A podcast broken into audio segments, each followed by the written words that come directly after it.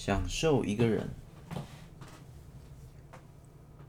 他与众人不同的地方在于，他不怕孤独，甚至有些喜欢一个人的感觉。该说是品尝孤独带来的自由吗？还是说，享受着孤独给予自己的完整性？我拾起一小杯意式浓缩咖啡，看着他。你也有这种感觉，对吧？当处在一场派对中，或是与好朋友们的聚餐中，总感觉世界嗡嗡的热闹嘈杂，有一种抽离感，好像自己只是人群中的一份子，渺小的存在，可有可无。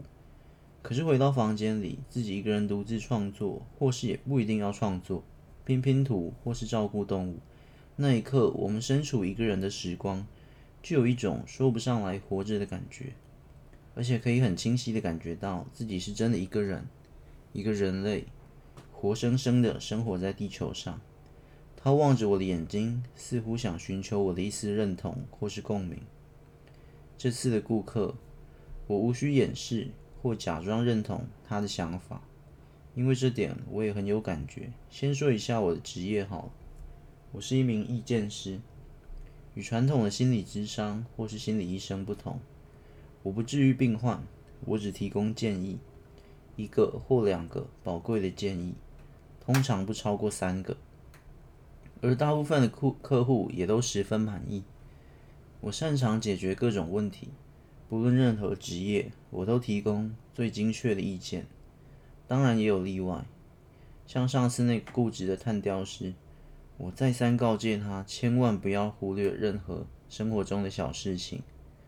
结果最后他活在了后悔的地狱之中，跑来我这里闹了好几次，说我给的意见根本是诈欺。还收那么贵的费用，算了，先不说那件事了。今天的客户依然是有分量的角色，他是一名歌手。其实以前也有几个顶尖歌手跑来找过我，不过今天这个比较特殊一点，他是一名网络歌手，不露脸的。但是你千万别以为他是虚拟歌手那一类的，他的音乐是真正纯粹的音乐。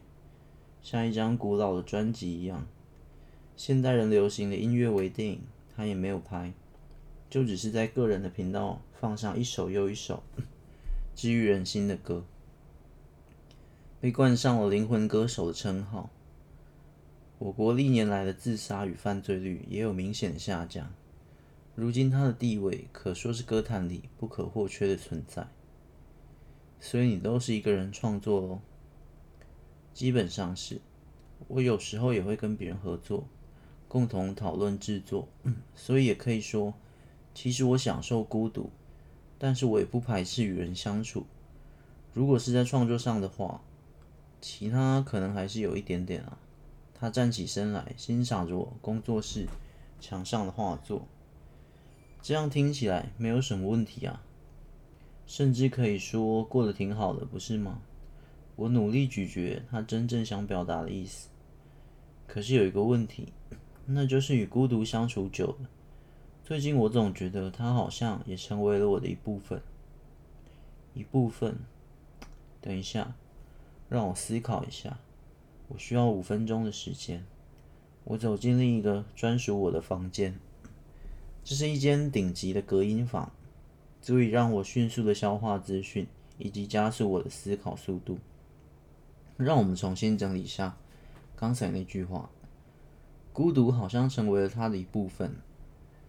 之所以让他暂时停止继续跟我说话，也是我一间师的独门秘方。在揭晓答案之前，我必须先自己推理一次，这样最后给出的意见才称得上足够完美与精确。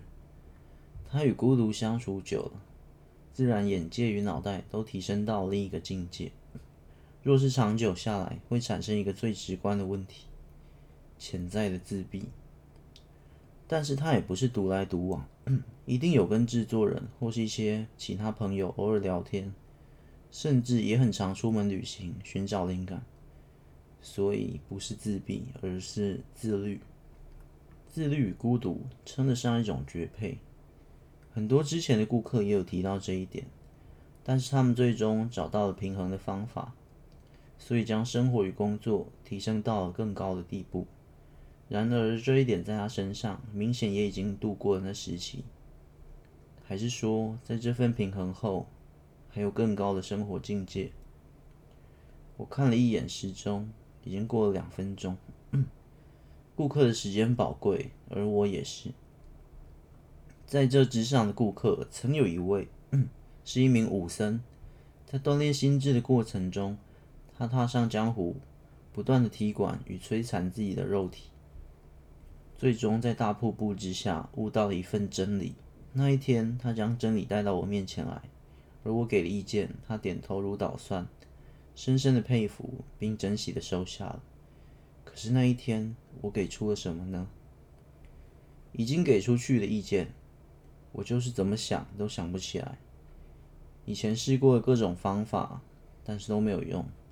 当然，这是我成为意见师第一年就知道的事。也或许是这样，我的意见才真的有如此的价值吧。抱歉，久等了，你继续说吧。哦，没关系，你有提前跟我提到这一段。